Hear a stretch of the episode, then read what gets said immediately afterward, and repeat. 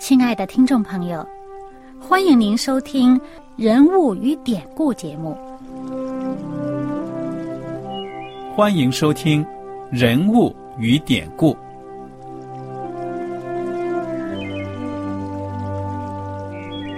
听众朋友们，当你读圣经的时候，不知道有没有过这样的想法？生活在几千年前的圣经人物，与我们这生活在二十一世纪的人有什么相关吗？那些古时候缔造了历史的伟人们，只是些令我们感叹而望尘莫及的对象吗？那些败坏了品德的小人和有负圣托的失败者，难道只是为了让我们嗤之以鼻吗？在这个人物与典故的节目里，我和小燕将与大家一起，通过圣经中的人物和他们的事迹，看看我们能从他们的故事中得到哪些启发，以便用正确的态度来对待我们每天所面对的生活和挑战，共同奔走天国的旅程。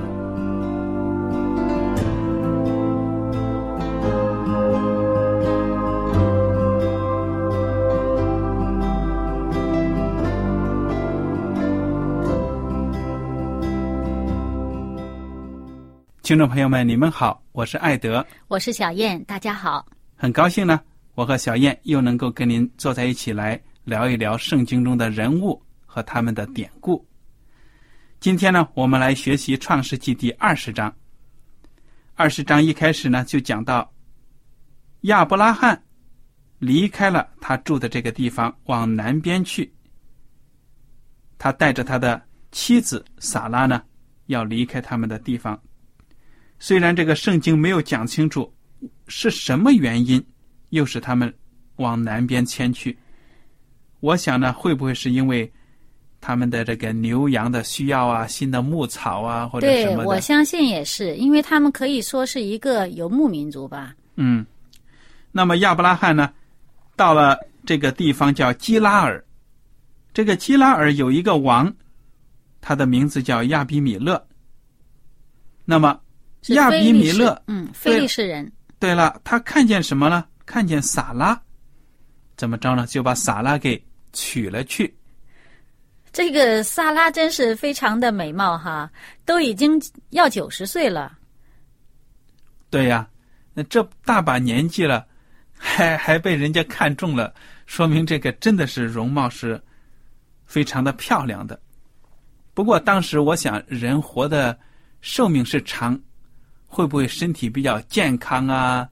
所以，那么当时这个亚比米勒王就迷上了撒拉，就把他给娶走了。但是在夜间的时候呢，上帝就在亚比米勒的梦中向他启示，嗯，就跟他说：“哎，这个人是有丈夫的。”那么这个时候，这个呃亚比米勒。他因为没有做亏心事，因为他当时还没有跟这个萨拉亲近，外加呢，他以为萨拉是没有丈夫，所以呢，他就跟这个呃夜，在这个夜里边，这个梦里边，就跟上帝这个辩论，他就说：“哎，你连这个有义的这个国也要毁灭吗？”对呀，当时呢，他还说：“主啊。”说明从这一个称呼就看得出，他也是敬畏上帝的人。嗯，对敬畏真神。嗯，那么他就说了，他说那个人说啊，说这个萨拉是他的妹妹，而且这个女人你自己也说，说这个人呢是他是我哥哥。那我做这件事儿一点没有亏心，我也没弄脏我的手。有道理，我觉得这个合情合理。我觉得他做的不错，因为他真的是。被蒙骗了，他肯定呢不是。虽然圣经说他娶了，娶了去，这个娶不是婚婚嫁嫁娶的娶，而是娶走拿东西娶走。但是我觉得这个不是强娶。如果说按照这个亚比米勒他口中讲的话，连有意的国你也要毁灭吗？他作为一个国君，他是一个信上帝的义人，那么这个国家呢就会被看成是一个有益的国。嗯，证明呢，他起码他自己在良心上，他觉得我行得正。对，我不相信亚亚比米勒呢是看到，哎呀，你看这外地好像来这逃荒的难民一样，我把他的女人抢了去，不是这样子，肯定也是很有礼貌的，给把这个萨拉给带走了。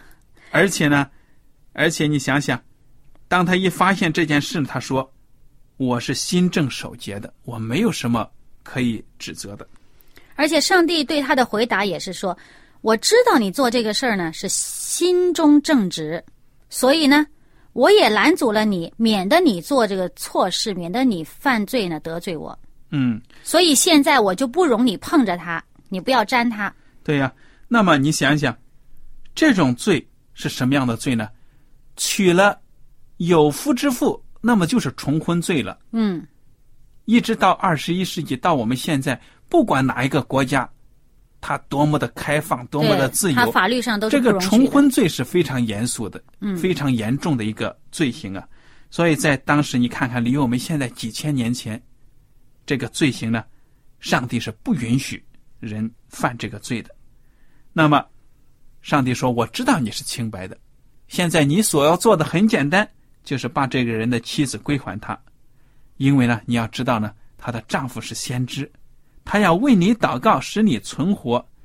你若不归还他，你当知道，你和你所有的人呢，都必要死。那这个亚比米勒他也是早上一醒来，这梦一醒啊，他赶紧召开会议，他就把他这个梦里面得到的这个事儿呢，就告诉所有的臣仆了。那这些人听了以后，心里边都怕。对呀，亚比米勒呢，就召来了亚伯拉罕，说：“先是质问他，你怎么像我这样行呢？我在什么事上得罪了你？你竟使我和我的国里的人陷在大罪里。你向我行不当行、不当行的事了。你看看，他自己讲得很清楚，他知道他责任呢。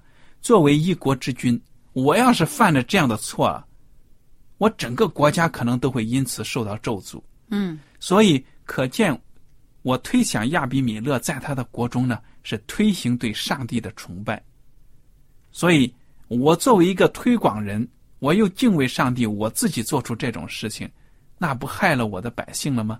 而且呢，即使他不认识真神上帝的话呢，他作为这个上帝，也会在每一个人心里边有这个借着他的良心告诉他什么是当当做的事，什么是不当做的事。那这个亚比米勒显然他这个良心是蛮正的，而且呢，他要知道他要按照一个正确的方法去。呃，推行他国家的政策。那么，当他自己行的不正的时候，他整个国家会受影响，他整个国家的国民这个道德就会败坏。对呀，亚比米勒呢，接着就质问亚伯拉罕说：“你说说，你是出于什么样的动机做这种事呢？”对呀、亚很难想象，你明明是夫妻嘛，非得说自己是兄妹。对呀，亚伯拉罕也很老实，就说：“我以为这地方的人总不惧怕上帝，必为我妻子的缘故杀我。况且她也实在是我的妹子，她与我是同父异母，后来做了我的妻子。所以呢，他就讲出了这句情况。你说说，他如果讲出这句话，我要是亚比米勒，我还骂他呢。你凭什么以为我们这地方的人不敬畏上帝啊？对呀、就是从这一句里面，从亚伯拉罕回答的这句话，他说：“我以为这地方的人总不惧怕上帝。”我们就可以看得出来，的确是亚比米勒他们是敬畏上帝的人。嗯，他已经意识到了，他现在已经意识到呢，这个地方的人呢是敬畏上帝的。而且呢，亚伯拉罕得到这个非常大的礼遇啊，亚比米勒很厚待他，呃，不仅给他这个呃牲畜啊，呃，给他钱财呀、嗯，那么这个亚伯拉罕呢，也为他祷告。对呀，所以这个可以说亚比米勒对亚伯拉罕真的是不薄，虽然没有从亚伯拉罕那里得到任何的好处，但是呢，我想也是看在同时敬畏上帝的份上呢，就为这个来到他们国家寄居的人呢一点恩惠了。那么因此呢，呃，本来因为萨拉的事情，上帝呢是让这个亚比米勒家里面的妇女呢都不能生育了。那么呢，呃，现在呢就借着这个亚伯拉罕的祷告，上帝呢就治好了呃亚比米勒他们家的所有的女性。那如果这样子讲的话，我觉得这个可能亚比米勒把这个撒拉接到宫中去呢，也是有一段时间的吧。嗯否则怎么会看得出他们家中的这个妇女这么长时间都没有孩子生出来？嗯会不会？我想亚伯拉罕呢，都是也许在这个事情发生之后呢，仍然在那个国家住了相当一段时间呢，怎么样？会不会继续更加清楚的向这个亚比米勒讲述耶和华上帝他的品格呀、他的大能啊什么的？虽然有的时候你说他人敬畏上帝，他具具体怎么样对上帝到底了不了解不一定。正好上帝说。亚比米勒，你知道吗？亚伯拉罕是先知，你要请他祷告什么的，跟他嗯查经学习吧。对，而且呢，这个从另外一个地方呢，我们也可以看到有一些这个呃可以佐证的哈。也就是说，这个亚比米勒对萨拉说：“我给你哥哥一千银子，作为你在何家人面前遮羞的。”就是说，来证明他这一段时间并没有被玷污，对呀，是清白的。对呀，所以可以说是他所做的一切呢，是仁至义尽了。于是他说：“这样呢，你在众人面前就没有不是啊。那么他也保住这个萨拉在众人面前的这个口舌的是非的这个面子。嗯哼，好了，我想呢，我们就把故事呢往前推动，就到第二十一章。这一章呢，就讲到了以撒的出生了，真的是难得呀，对啊，等了这么长时间。这个亚伯拉罕呐、我们可以看到，从之前的这件事情，我们可以看到，他虽然是一个艺人哈，他仍然有他的这个人性的软弱。那上帝已经嗯、给他讲过很多次了，嗯、说你这个孩子要出生，嗯、而且呢，呃，他也亲自见到上帝的使者的面了，说啊，明年这时候呢，你就会有一个儿子了。啊，他还出现呃，在这个亚比米勒的面前撒谎的事情。所以你看看，这个亚伯拉罕他还是也有功课要学的，对，仍然是要学习怎么样去信靠上帝。他在这件事情，这个撒谎这件事情是第二次了。嗯，他之前在埃及就已经闯过一次祸了。对呀。那么现在这个以撒就出生了，那么现在呢，就是说啊、经过这一年啦，他这个应许中的儿子终于生下来了，呃，是给他起名叫以撒。那么这个孩子呢，呃，当初在他出生之前，前一年嘛，这个上帝给亚伯拉罕改名字的时候，从亚伯兰改到亚伯拉罕的时候呢，就让他们全家受了身体上的这个割礼。对，做了身体上的一个敬畏上帝的一个印记吧。那么这个以撒生下来第八天，也照着上帝的吩咐，就行了割礼。当这个亚伯拉罕有儿子的时候呢，他正好是一百岁呀、所以撒拉说：“上帝使我喜笑，凡听见的必与我一同喜笑。”又说：“谁能预先对亚伯拉罕说，萨拉要乳养婴孩呢？因为在他年老的时候，我给他生了一个儿子。真是老喽，他比亚伯拉罕才小十岁。所以老来得子，而且呢，在我们看来真的是违反人的常情，对不对呀？那根当时本就他对呀、他的月经都已经绝了。对呀、根本不可能的。你看看这经文讲的很清楚，第八节说，孩子渐长就断了奶，不但是生了一个健康的孩子，而且他还会产奶呀、什么的，就喂养这孩子，那简直是可以说是只有上帝才能做到的一个大能。嗯，好了，接下来呢，我们就看到夏甲和伊什玛利他们的地位呢就受到影响了，对不对呀？嗯，因为这个孩子断奶的时候，也就是以撒断奶的时候呢，亚伯拉罕摆设丰盛的宴席，招待可以说是亲朋好友啊，或者邻舍啊什么一起来庆祝。那么当时呢，撒拉看见埃及人夏甲给亚伯拉罕所生的儿子戏笑，就对亚伯拉罕说：“你把这使女和他儿子赶出去，因为这使女的儿子不可与我的儿子以撒一同承受产业。”你看，这个撒拉在这个时候呢，又开始有了一种不安，对不对呀？嗯。不过我想呢，倘若夏甲和他的儿子做得好。这个萨莱呀，呃，这个萨拉呀，他也不至于做到这么绝情。对呀，你你大概估计估计，这个夏甲的孩子，他在笑什么呢？他当时已经十五岁了。对呀，我想，对了，应该是十五岁，十四五岁，嗯。那么已经是相当壮的一个少年人了。嗯。他这个时候笑，肯定想，你是不是有的人问他说：“哎，你看看。”你爸爸现在又有一个儿子，那可是人家原配夫人生的啊！你将来可能得不了什么太多的产业，还要分呢。说不定他笑，哼，你不要以为，反正我是老大，我先来的，对不对呀？那我猜想是这样子了。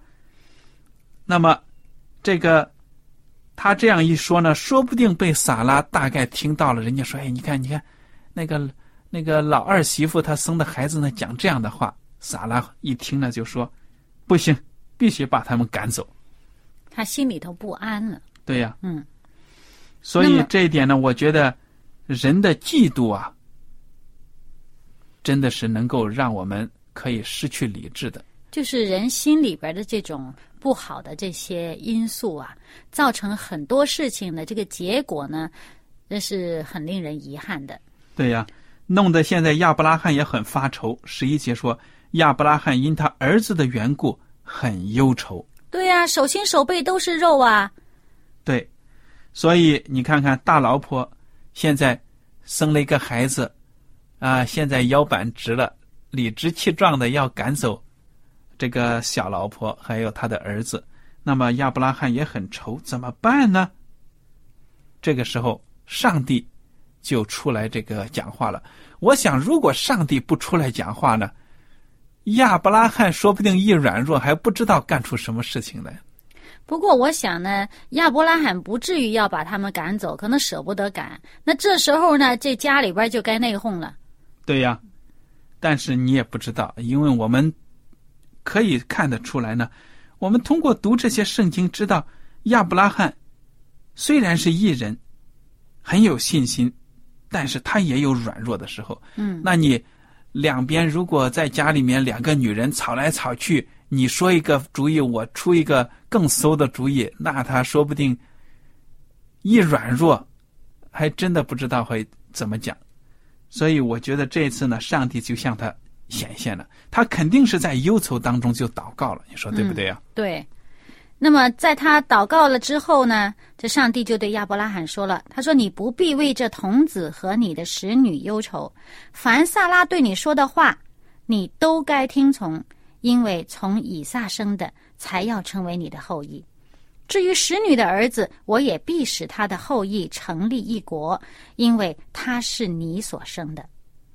这显然呢，这个萨拉做的事呢，在这件事情上他没做错。”那这里面讲，上帝看一个人做事没有做错的话呢，那这个人可能他做出这个事情的这个背景啊，啊，这个环境让他影响呢，这个环境显然是多少有点问题。也就是说，夏甲和他的儿子可能的确是不太适合在这个家里面继续住下去了。对呀，我觉得上帝也不说萨拉讲的对，但是上帝就说呢，事情。终究会这样发生的，但是他说：“萨拉对你说的话，你得听，对你都该听从。”嗯，所以呢，就这样子呢，亚伯拉罕就懂得该怎么样行了。十四节，亚伯拉罕清早起来，拿饼和一皮带水给了夏甲，搭在他的肩上，又把孩子交给他，打发他走。不过这好像也是太凄凉了一点，是凄凉，多少得有点儿呃财产带着呀。那一袋水放在一个肩头不轻啊。那如果呃有个仆人跟着走啊，有个牲畜跟着走啊，还好很多啊。这这个好像这个做法，如果是我的话，我会觉得我起码也会给他几个仆人呐、我在想，圣经这个寥寥的几个字啊，没有讲清楚太多的背景，会不会到这个时候亚伯拉罕的家境稍微不如以前呢？也搞不定，因为他毕竟是离开以前上帝指的地方，他又到别的地方去走啊，什么也也说不定但。这时候不会很差，因为亚比米勒才给过他牛羊仆婢还有钱呢。我想啊，很难讲，因为他本身呢是一个大户人家，如果他已经很多很多很多东西了，上帝，呃，亚布拉亚呃亚比米勒又把那么多牛羊仆婢赐给他，完全我觉得也不是特别的，对不对？他本来如果是大户了，他已经有一千个仆人了，你再赐他十个也显不出个什么。反正这里呢，就是我们自己私底下的一些呃一些猜测、一些讨论哈。那么圣经里面呢，没有说最后呃，反正这个事情是明摆着在这里，就是说夏甲和他的孩子就这么走了。嗯，啊，但是呢，我们从后面来看呢，当这个萨拉后来去世以后，呃，这个圣经后面也讲过啊，这个萨拉后来去世以后，呃，亚伯拉罕又有续弦了。那么续弦所生的儿子亚伯拉罕都是让他们带着财富走的。嗯，所以在这件事情上来讲呢，这夏甲和这个呃他的儿子是凄凉了一点儿。对呀，所以呢，夏甲就走了，在别是巴的旷野走迷了路，皮带的水用尽了，夏甲就把孩子撇在小树底下，自己走开约有一箭之远，相对而坐说：“我不忍见孩子死，就相对而坐，放声大哭，真的是很凄惨。对啊。这个情景实在是很凄惨。而且你想想，走在旷野里，中东地区很热的，没有了水，那不就等死了吗？对呀、也不知道什么原因会造成这个样子哈。但是呢，不管怎么说，上帝垂听了他们的这个这个生命的这个呼求啊，就让夏甲眼睛明亮了，看到有一口井，对而且呢，上帝还亲自跟他讲话。这已经不是第一次跟夏甲讲话了，之前上帝呃也上帝的使者也亲自跟夏甲讲过话。对了，所以上帝的使者就从天上呼叫说：“夏甲，你为何这样呢？不要害怕，上帝已经听见童子的声音了。起来，把童子抱在怀中，我必使他的后裔成为大国。”上帝使夏甲的眼睛明亮，他就看见一口水井，便去将皮带盛满了水给童子喝。嗯，上帝保佑童子，他就渐长，住在旷野成了弓箭手。他住在巴兰的旷野，他母亲从埃及地给他娶了一个妻子。寥寥几句话呢，就描写这个童子啊，也就是以实玛利呢，长大了，很快了。而且呢，这件事情呢，也是呃以实玛利的名字的这个由来，他名字叫上帝听见。这一次再一次向夏甲和他的孩子显现呢，就是上帝听见他们的声音。啊、那么我想呢，这件事情呢，也让夏甲这么一个外族人，一个埃及人，呃，让他再一次能够亲自体验到上帝是这么又真实又慈爱的这么一位上帝，这么一位真神。那么埃及拜很多偶像的，拜很多假神的，但是呢，上帝就向他显示，毕竟呢，他这个孩子还是从夏亚伯拉罕来的，是亚伯拉罕的血脉，上帝要让他们有一个独一真神的这么一个印象，这么一个信仰。对呀，我觉得每一条人命呢，在上帝的眼里面都是很宝贵的。嗯虽然上帝所设立的这个婚姻制度是一夫一妻的，但是呢，很早的时候人犯罪之后就开始破坏了这个制度。那么到亚伯拉罕的时候呢，又是情形所迫，又加上着急自己出馊主意，就把上帝的这个制度也给破坏了，娶了小老婆，生了孩子。但是上帝，我们不能否认呢，在旧约圣经当中，我们看到上帝是默认了这种当时的制度了。所以呢，上帝并不鼓励，圣经并不就是说呢支持这样的制度，但是在那种犯罪的状况之下呢，上帝默认了。所以看到每一条生的性性命啊，上帝都是很宝贵的。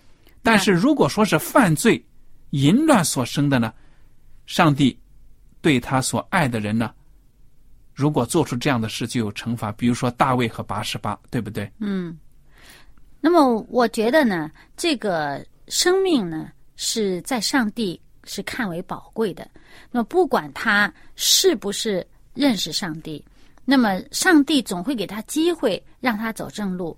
那么，他如果走了歪路，或者做了一些不好的事情，那自己要承担这个后果。那么现在呢，上帝是极力的在引导夏甲和他的这个孩子以实玛利，让他们认识上帝，走在这个上帝为他们所指引的正确的道路上。对呀，所以我们看到呢，作为一个父母。如果我们是信上帝的人，当我们打算生育孩子的时候呢，真的要求上帝带领我们。可以说呢，让上帝给我预备我们，将来这个孩子出生了，怎么教养呢？很重要的，并不是说我只要给他足够的食物，他长得白白胖胖的、高高大大的，就算尽到责任了。我们应该看到呢。更加重要的就是这个孩子成长的道路，他是不是能够敬畏上帝啊？能不能爱别人呢？都是很重要的。另外呢，我们最后再提一提，呃，这一章最后就讲到这个亚比米勒，他呢见到亚伯拉罕也生了儿子了，呃，这么大一把年纪，于是呢他又来找亚伯拉罕了，那就跟他讲啦，他们要嗯立约，也就是说。啊，我对你的孩子好，我对你这一家人都没有薄待你们。那么你呢，也要向我这个起誓，嗯，你以后也不会亏待我和我的孩子，还有我的子孙，还有我国家的子民。对呀，我想这个亚比米勒是真的从亚伯拉罕身上看到了神迹。嗯，这么大的年纪了，生一个孩子，而且这是上帝应许的孩子。所以呢，他就知道上帝赐福的人呢，将来一定兴旺的。那么不管怎么样呢，我要跟他们有和平，我们要定好约，嗯，能够互不侵犯，很有远见。对呀，所以我今天呢，我们跟大家分享的这些故事，愿大家都想一想，其实，在我们生活当中呢，这些都是很有意义的，因为我们不断的跟别的人打交道，在这个社会生存呢，有很多事情我们要从圣经当中。学到他的原则，能够帮助我们成为一个爱好和平、愿意行善的这样的一个人。也应该有这个亚比米勒的远见啊，知道这个上帝在哪里行事，我们跟从。我们今天的讲座呢，到此就结束了。如果您有什么问题呢，都可以写信给我们。好了，小燕和艾德要在这里跟大家说再见了。我们下次节目再见。再见。喜欢今天的节目吗？若是您错过了精彩的部分，想再听一次，可以在网上重温。我们的网址是 x i w a n g r a d i o 希望 Radio，或是找望福村也可以找到。记得把好东西介绍给您的朋友，与他一起收听。